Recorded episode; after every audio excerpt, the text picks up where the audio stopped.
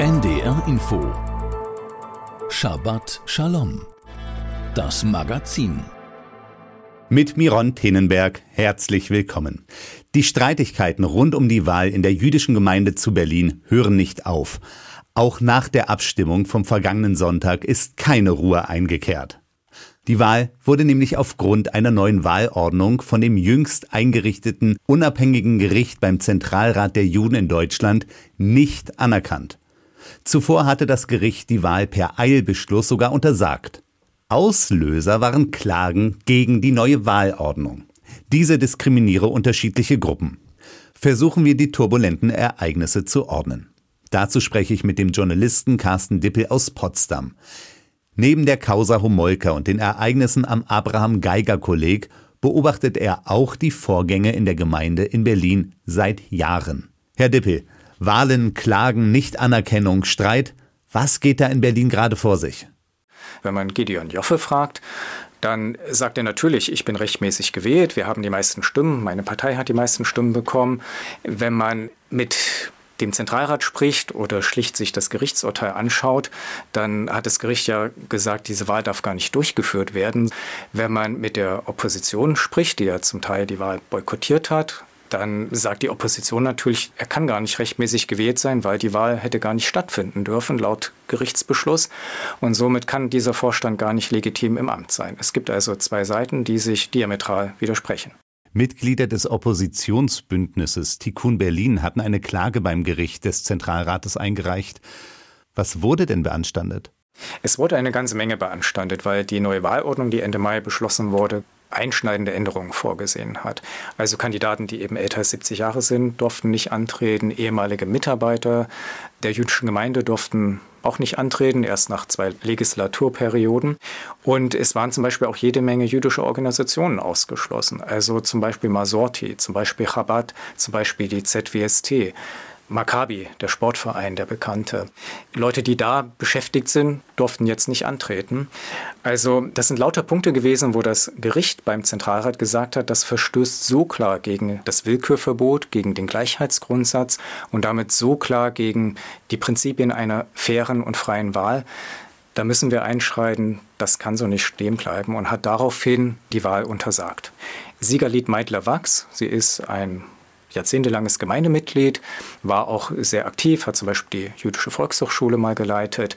Sie ist Mitglied des Bündnisses Tikkun Berlin. Sie äußert sich folgendermaßen. Ich meine, mit wem man redet, wenn er diese Wahlordnung sieht, der ist einfach nur entsetzt.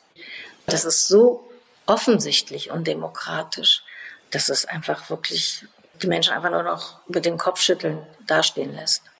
Nun sagt ja Gideon Joffe, dass das Gericht beim Zentralrat gar nicht zuständig sei.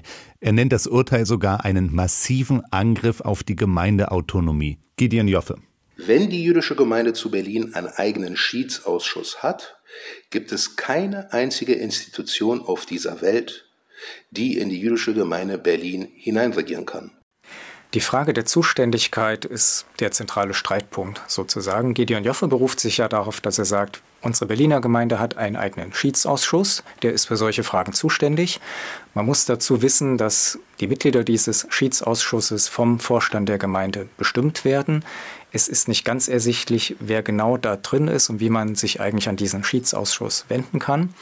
Das Problem ist, dass es in dem Fall nicht um eine Frage geht, die bei einem Schiedsausschuss überhaupt behandelt werden kann. Man muss dazu wissen, dass es auch schon bei der letzten regulären Wahl Probleme gegeben hat und das damalige Oppositionsbündnis auch schon beim Gericht des Zentralrats Einspruch erhoben hat. Das Gericht hat damals aber gesagt, wir sind nicht zuständig, weil damals war dieses Gericht tatsächlich ein reines Schiedsgericht und sah sich nicht zuständig. Es hat, und das ist sehr entscheidend, bei der letzten Ratssitzung des Zentralrates im vergangenen Herbst eine Änderung gegeben. Das Gericht beim Zentralrat ist im Grunde neu aufgestellt worden. Es behandelt nach wie vor Schiedsfragen, aber es ist seitdem auch vor allem eine Art Verwaltungsgericht. Es hat drei Kammern und an diesem Gericht arbeiten Personen, die nach der deutschen Richterordnung befähigt sind, ein Richteramt auszuüben. In dieser Frage geht es um eine verwaltungsrechtliche Frage letzten Endes. Es geht darum zu klären, ist diese Wahlordnung rechtmäßig oder nicht. Und das ist eine Frage, die kann nicht irgendein Schiedsausschuss klären, sondern die behandelt eben ein Verwaltungsgericht. Seit Jahren gibt es in der Berliner Gemeinde Zoff und Zores. Der 51-jährige Joffe wird sein Führungsstil vorgeworfen. Keine Wahl passiert ohne Überraschung und gleichzeitig bekräftigt er, dass er die Finanzen bereinigt und auch die Gemeinde vorangebracht hätte. Stimmt es denn so? Das ist gar nicht so leicht zu beantworten. Wenn man mit Gideon Joffe spricht und ihm glaubt, was er sagt, dann ist die Welt in Ordnung. Dann hat er Ruhe reingebracht, er hat die Finanzen saniert, die Gemeinde wieder richtig gut aufgestellt. Und dann gibt es da so ein paar nörgelnde Kritiker, aber die muss man quasi nicht ernst nehmen. Wenn man die Kritiker Joffes spricht, und von denen gibt es sehr viele, dann sieht die Welt ganz anders aus. Dann sagen die, die Gemeinde hat sehr viele Mitglieder verloren in den letzten zehn Jahren, mehrere tausend. Sie ist nicht mehr die größte Gemeinde Deutschlands, was sie lange Zeit war ist jetzt von München eingeholt worden. Viele Mitglieder haben sich aus Enttäuschung und Frustration abgewandt. Die sagen, es gibt wenig Transparenz. Wir kriegen eigentlich nicht genau mit, was der Vorstand da wirklich macht. Es ist undemokratisch. Es ist ein System der Abhängigkeiten etabliert worden. Da wird zum Beispiel auch die ganze Finanzsituation kritisiert, auch das Gehalt von Joffe zum Beispiel. Es hat auch schon, das muss man vielleicht zum Kontext sagen, es hat auch schon bei den letzten beiden regulären Wahlen Unstimmigkeiten gegeben. Zumindest hat das die damalige Opposition so gesehen. Berühmt ist die Geschichte, dass bei einer Stimmauszählung die Opposition lange Zeit deutlich vorne lag, bis dann plötzlich eine Wahlurne auftauchte, wie aus dem Nichts. Auf jeden Fall hat aber dann aufgrund dieser Wahlurne die Partei von Gideon Joffe dann plötzlich doch wieder die Nase vorn gehabt und die Wahl gewonnen. Es hat viel Kritik gegeben an ja, an undemokratischen Strukturen, an mangelnder Transparenz. Vieles findet, so sagt die Opposition, nur noch hinter verschlossenen Türen statt, wird nicht öffentlich gemacht. Man muss vielleicht dazu sagen, Joffe hat ja durchaus auch seine Anhänger. Also es gibt durchaus Leute auch, die ihn unterstützen. Das hat ein bisschen auch was mit der Geschichte dieser Gemeinde zu tun, die in den 90er Jahren stark angewachsen ist, aufgrund der Zuwanderung aus der ehemaligen Sowjetunion. Dort hat auch Gideon Joffe, glaube ich, nach wie vor einen großen Unterstützerkreis. In den 90er Jahren ist die Berliner Gemeinde aufgrund dieser Situation gewachsen und man hat Stellen geschaffen. Insgesamt gibt es heute, glaube ich, immer noch um die 300 Stellen, was für eine Gemeinde mit etwas mehr als 8000 Mitglieder sehr viel ist. Kritiker sagen, es sind viel zu viele Stellen, das kann die Gemeinde eigentlich gar nicht finanzieren.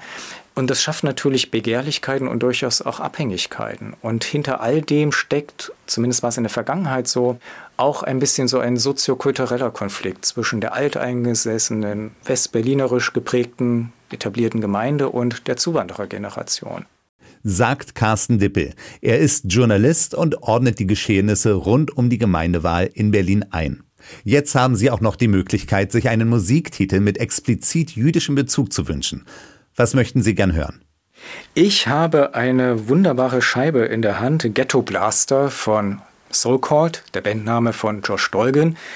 Ich habe sie mitgebracht, weil Josh Dolgen ist einfach ein Tausendsasser und ein irrer Typ. Ich hatte das Vergnügen, ihn vor vielen, vielen Jahren mal kennenzulernen in einem Interview vorm Konzert. Er hat angefangen als Hip-Hopper, ist aber sehr viel mehr, Produzent, Künstler. Ich glaube, er zeichnet auch, hat inzwischen auch mal geschauspielert. Er hat sich lange Zeit mit jüdischer Musik beschäftigt, man hat Sachen ausgegraben, die man nicht mehr kennt, weil man sie gar nicht mehr auf dem Schirm hat von Leuten, die ja irgendwie verschwunden sind. Er hat sehr viel mit dazu beigetragen, dass jiddische Musik und jiddisches Liedgut wieder hörbar ist, dass auch Künstler, die das gepflegt haben, wieder populär geworden sind. Also er ist in dieser internationalen Klezmer-Szene und Jiddisch-Szene sehr aktiv. Er hat einen jüdischen Hintergrund, ich glaube ursprünglich aus der Ukraine, seine Großeltern. Er hat mal eine Flusskreuzfahrt auf dem Dnieper, glaube ich, gemacht und hat da ja jiddische Musik gespielt und Künstler eingeladen. Also lauter solche Sachen. Ich habe ein Stück mitgebracht, in dem es darum geht, was eigentlich ein jüdischer Cowboy macht. Und ich fand das irgendwie sehr witzig, als er darüber erzählt hat, weil man erstmal gar nicht denken würde, wie, was, ein jüdischer Cowboy? Er spielt sehr gern mit solchen Sachen, mit solchen Brüchen. Und dieses Stück hat den wunderbaren Titel You Are Never Alone. Und irgendwie fand ich, ist es auch ein schöner Kommentar zu dem, was wir gerade an ernsthaften Dingen miteinander besprochen haben. And, and frankly, There's nothing so unusual about being a Jewish cowboy.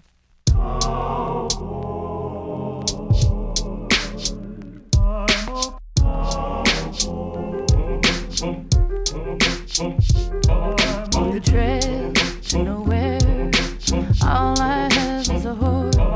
Even he would leave if he broke free of this curse. All I got's memories, they aren't even mine. The dry wind wails till my song is blown away.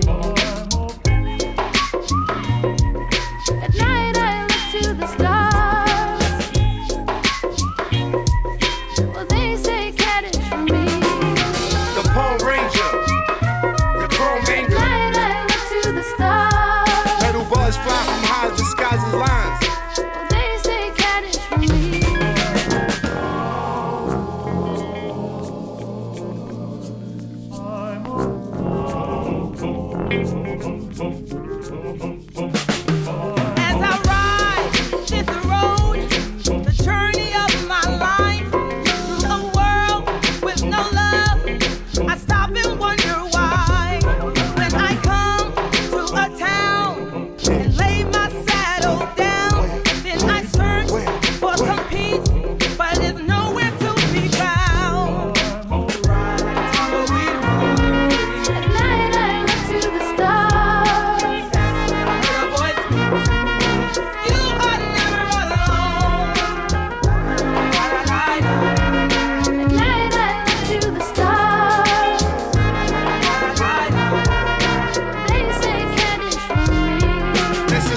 From the horse's mouth. We are buried treasure. Sie hörten You Are Never Alone von dem kanadischen Tausendsasser Joshua Dolgin alias So Called. Und nun nach Bayern. Die Kritik am Politiker der Freien Wähler Hubert Aiwanger und dem bayerischen Ministerpräsidenten Markus Söder von der CSU will nicht abebben. Aiwanger wird vorgeworfen, als Schüler in Verbindung zu einer antisemitischen Hetzschrift gestanden zu haben. Ein Blatt voller Judenhass und Häme gegenüber den Opfern der NS-Diktatur. Zur Urheberschaft dieses Flugblattes hat sich Hubert Aiwangers Bruder bekannt. Aiwanger selbst bestreitet nicht, dass sich ein oder wenige Flugblätter in seiner Schultasche befunden haben und er deshalb zum Direktor musste. An vieles aus dieser Zeit könne er sich aber nicht mehr erinnern.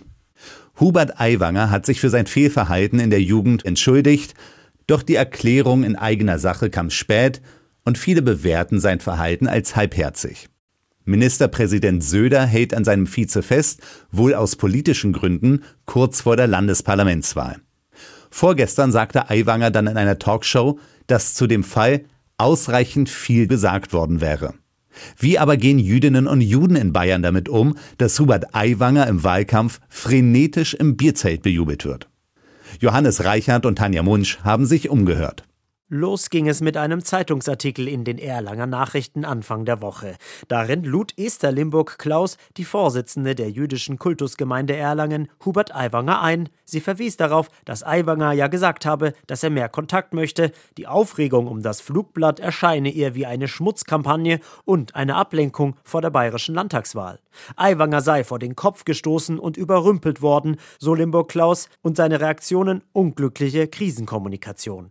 Andere israelitische Kultusgemeinden halten davon nichts. Solche Einladungen sollten im Zentralrat der Juden abgesprochen werden, findet etwa der Antisemitismusbeauftragte der jüdischen Gemeinde Schwaben-Augsburg, Hermann Bredel. Die israelitische Kultusgemeinde Schwaben-Augsburg hat nicht vor, Herrn Aiwanger einzuladen. Auch der Rabbiner der Gemeinde Amberg, Elias III, ist unzufrieden mit der Entschuldigung Aiwangers. Hier war es jetzt eben so, dass es sehr, sehr spät kam, diese Entschuldigung, und sehr unklar. Um die Entschuldigung Aiwangers anzunehmen, bräuchte es für Rabbiner III aber noch etwas anderes. Was wir jetzt in den Wochen vermisst haben, ist eben wirklich klar zu sagen, was er falsch gemacht hat und dann zu sagen, ja, das war ein großer Fehler Fehler von mir, ich habe da was falsch gemacht. Und dann wären wir die Ersten auch, die sagen würden, man muss einen Menschen, der Reue zeigt, 100% vergeben. Der Vorsitzende der israelitischen Kultusgemeinde in Bamberg, Martin Rudolph, betont, jede jüdische Gemeinde ist autonom und könne einladen, wen auch immer sie will. Die Gemeinde in Erlangen will er nicht für die Aiwanger Einladung kritisieren. Im Gegenteil, auch sie hätten Herrn Aiwanger eingeladen. Zwar hat Aiwanger sich öffentlich und bei der Präsidentin der israelitischen Kultusgemeinde München-Oberbayern, Charlotte Knobloch, entschuldigt, für Knobloch ist die Affäre um das antisemitische Flugblatt aber noch nicht beendet, wie sie vor wenigen Tagen in einem Interview mit dem Deutschlandfunk sagte. Er hat sich bei mir gemeldet. Ich habe ihm meine Meinung zu ihm, zu seiner Person ganz klar erklärt. Ich habe die Entschuldigung nicht angenommen. Die Erklärung Aiwangers genügt auch Hermann Bredel von der Gemeinde Schwaben-Augsburg nicht. Die jüdischen Gemeinden in Würzburg, Regensburg und Nürnberg wollten sich auf Anfrage nicht äußern. Auf Bundesebene ist der Präsident des Zentralrats der Juden, Josef Schuster, ebenfalls nicht überzeugt von der Entschuldigung Aiwangers, wie er Anfang der Woche sagte. Diese Entschuldigung habe ich gehört und akzeptiere ich auch, aber sie war einige viele Tage zu spät und war auch wirklich nur eine Entschuldigung für das, was man mit Gewalt jetzt nicht mehr leugnen konnte. Ich hätte eine umfassendere Erklärung erwartet und erwünscht. Dennoch, Schuster möchte sich mit Aiwanger treffen. Ein Thema möchte er dabei auf jeden Fall ansprechen. Er sprach ja auch davon, dass Millionen Juden jetzt herhalten sollen, um ihn zu vernichten. Also diese Opfer-Täter-Umkehr. Da würde ich ihn nochmal sehr deutlich darauf ansprechen, dass das nämlich überhaupt nicht geht. Ihre Büros seien bereits miteinander in Kontakt, so Schuster. Nur einen Termin, den gäbe es noch nicht. Die Debatte um die Flugblattaffäre des stellvertretenden bayerischen Ministerpräsidenten Hubert Aiwanger geht weiter. Johannes Reichert und Tanja Munsch berichteten aus München. Und nun die aktuellen Meldungen. Die Jugendorganisation Netzer Germany und der Verein Limut Deutschland sind mit dem Ehrenamtspreis für jüdisches Leben in Deutschland ausgezeichnet worden. Die Mitglieder von Netzer Germany böten mit Seminaren und Ferienfreizeiten für Jugendliche die Möglichkeit zur jüdischen Identitätsbildung, so die Jury. Der bundesweit aktive Verein Limut Deutschland organisierte im Juni ein Festival in Hannover, das eine Plattform für Dialog und Austausch geboten hätte. Jüdische Gegenwart sei unsere gemeinsame Gegenwart und verdiene mehr Aufmerksamkeit, erklärte Familienministerin Lisa Paus anlässlich der Preisverleihung. Der Antisemitismusbeauftragte der Bundesregierung Felix Klein hob hervor, die Preisträger leisteten einen Beitrag dazu, unser Gemeinwesen zu stärken. Das Jüdische Museum Berlin widmet den Erfahrungen von Jüdinnen und Juden in der DDR eine neue Sonderausstellung. Ein anderes Land, jüdisch in der DDR, ist die erste große Ausstellung, die über diesen Teil der deutschen Nachkriegsgeschichte informiert, so Museumsdirektorin Hetty Berg. Zu sehen sind zahlreiche Filme, Fotos, Gemälde und Interviews mit Zeitzeugen und deren Nachkommen. Viele Überlebende des Holocaust hätten damals gehofft, mit der DDR einen freien antifaschistischen Staat aufzubauen, so Hetty Berg. In Interviews hätten sie dafür die Formulierung ein anderes Land gewählt. Im Beisein von Vertretern der jüdischen Gemeinde wird am Sonntag das sogenannte Arisierungsmahnmal in Bremen eingeweiht. Es erinnert an die sogenannte Aktion M der Nationalsozialisten, die massenhafte Beraubung europäischer Jüdinnen und Juden durch das NS-Regime und die Beteiligung bremischer Unternehmen, Behörden, aber auch Bürgerinnen und Bürger. So hatte unter anderem der Logistikkonzern Kühne und Nagel geraubte Möbel von jüdischen Deportierten durch Europa nach Deutschland transportiert und so an der sogenannten Arisierung verdient. Das Mahnmal befindet sich an den Weserarkaden unterhalb der Wilhelm-Kaisen-Brücke. Es wurde durch öffentliche Mittel, Bremer Speditionsunternehmen und private Spenden finanziert. Repräsentanten von Kirchen und jüdischen Gemeinden in Niedersachsen haben das neue Internetangebot Orte der Begegnung mit jüdischem Leben vorgestellt. Es soll Lehrkräfte sowie Pastorinnen und Pastoren dabei unterstützen, die direkte Begegnung mit Jüdinnen und Juden zu suchen. Eine interaktive Landkarte führt dafür 53 Orte in Niedersachsen und Umgebung auf, darunter jüdische Gemeinden und Synagogen, aber auch Vereine und Bildungszentren. Das Judentum gehört zur DNA unserer Gesellschaft, betonte der Hildesheimer Bischof Heiner Wilmer. Der Vorsitzende der jüdischen Gemeinden Michael Fürst sagte, es sei zu wenig, nur aus Büchern lernen zu wollen. Nur wenn man miteinander spreche, lerne man. Soweit die Meldungen. Sie hörten die Sendung Shabbat Shalom mit Miron Tenenberg. Zum aktuellen Toraabschnitt Nitzavim Vayelech wird Rabbiner Gabor Lengyel aus Hannover heute über Wege zum inneren Frieden kurz vor Rosh Hashanah, dem jüdischen Neujahr, sprechen. Die Wochenabschnitte Nitzavim und Vailech, auf Deutsch Ihr steht und er ging, werden beide am Schabbat vor Rosh Hashanah gelesen. Die Predigt Moses, die den Inhalt des fünften Buches bildet, geht langsam ihrem Ende zu. Die Spannung steigt, Moses weiß, dass er zum letzten Mal zu seinem Volk spricht. Vielleicht so, wie sich ein Vater oder eine Mutter am Sterbebett von den Kindern verabschiedet. Wir lesen im Kapitel 29. Und nicht mit euch alleine schließe ich diesen Bund und diese Vereidigung, sondern auch mit dem, der heute hier ist mit uns, stehend vor dem ewigen dein Gott, wie auch mit dem, der heute nicht hier mit uns ist. Der Bund wurde geschlossen nicht nur mit der Generation, die aus Ägypten kam, und mit der Nachfolgegeneration, welche in das gelobte Land Kanaan strömte, sondern auch mit uns, die wir heute leben, und mit allen Generationen des Judentums in der Zukunft. Das Neujahrsfest im Judentum ist das Fest der Buße und der Umkehr, ein Feiertag, an dem wir alle, auch die Tausende und Abertausende, die sonst nie in die Synagoge gehen, zu dem ewigen Beten dass er in Gnade über die Welt richten möge. Denn die Neujahrstage sind nach unserer Lehre die Gerichtstage, an denen die Taten aller Menschen, welche sie im letzten Jahr vollbracht haben, geprüft und beurteilt werden. Wir beten und singen. Am Neujahrstag denken wir darüber nach, wie das Urteil gefällt wird. Am Versöhnungstag denken wir darüber nach, wie das Urteil besiegelt wird. Wir hoffen und beten, dass der Ewige uns einschreiben möge für das kommende Jahr zum Leben und nicht zum Tode, für die, die aus dem Leben scheiden und für die, die geboren werden. Denn wer weiß, ob wir im nächsten Jahr um diese Zeit noch unter den Lebenden bleiben und wie sich unsere Tage gestalten werden. Werden sie gute Tage sein, Tage der Zufriedenheit und des Friedens, der Gesundheit und des Wohlergehens oder Zeiten der Unruhe, des Leidens und der Unsicherheit. Das jüdische Volk bereitet sich auf das Neujahrsfest, auf den Tag des Gerichtes vor.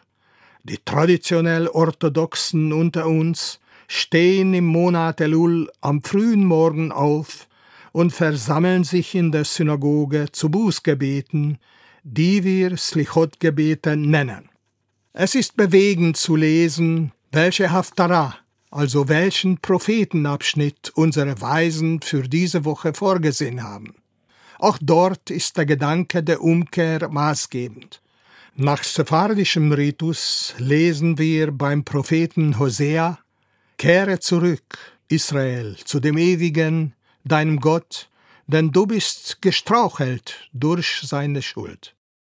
Auch der große zionistische Rabbiner in Eretz Israel, Harav Abraham Yitzchak Cook, schreibt in sein Werk Orot HaTeshuvah Lichter der Rückkehr so. Die Renaissance der jüdischen Nation bildet die Grundlage für das Ideal der Umkehr zu Gott. Das ist ein Bauwerk, dessen erste Etappen die Teshuvah Israels bilden und dessen Krönung die Rückkehr der ganzen Welt ist. Er schrieb aber gleich über die Hindernisse. Dem Menschen, der in alle Aufrichtigkeit den Weg der Umkehr geht, stehen viele Hindernisse entgegen, wie geistige Verwirrung, körperliche Schwäche oder moralische Unfähigkeit, sein Verhältnis zu den Mitmenschen zu bessern. Weil aber der Wille zur Teshuvah sehr stark ist, muss er trotzdem die ersten Funken von Teshuvah als reinigendes Element in seinem Inneren verarbeiten. Wir stehen vor den hohen Feiertagen. Es wäre schön, wenn wir uns Zeit schenken würden und über das vergangene Jahr und über das vor uns stehende Jahr nachdenken könnten. Shabbat Shalom. Das war die Auslegung des aktuellen Wochenabschnitts der Torah, also der fünf Bücher Mosches von Rabbiner Gabor Lengiel aus Hannover. Zum Schluss hören Sie das Vetaher Libenu. Übersetzt lautet der Text: Reinige unser Herz, damit wir dir in Wahrheit dienen, und gib uns, ewiger unser Gott, deinem heiligen Schabbat zum Anteil. Es singen René Wagener und Chaim Storosum, begleitet vom Collegium Musicum Judaicum.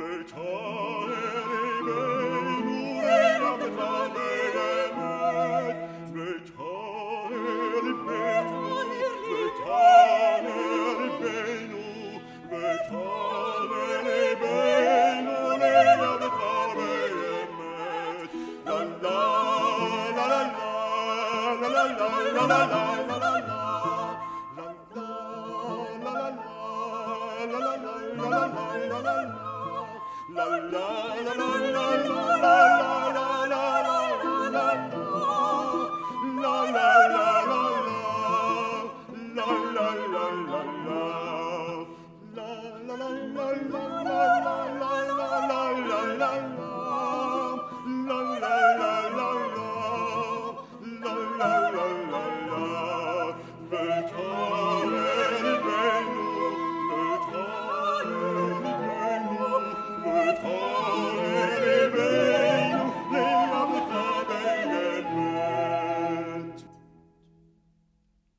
Shabbat Shalom, das Magazin aus dem jüdischen Leben. Jeden Freitag auf NDR Info.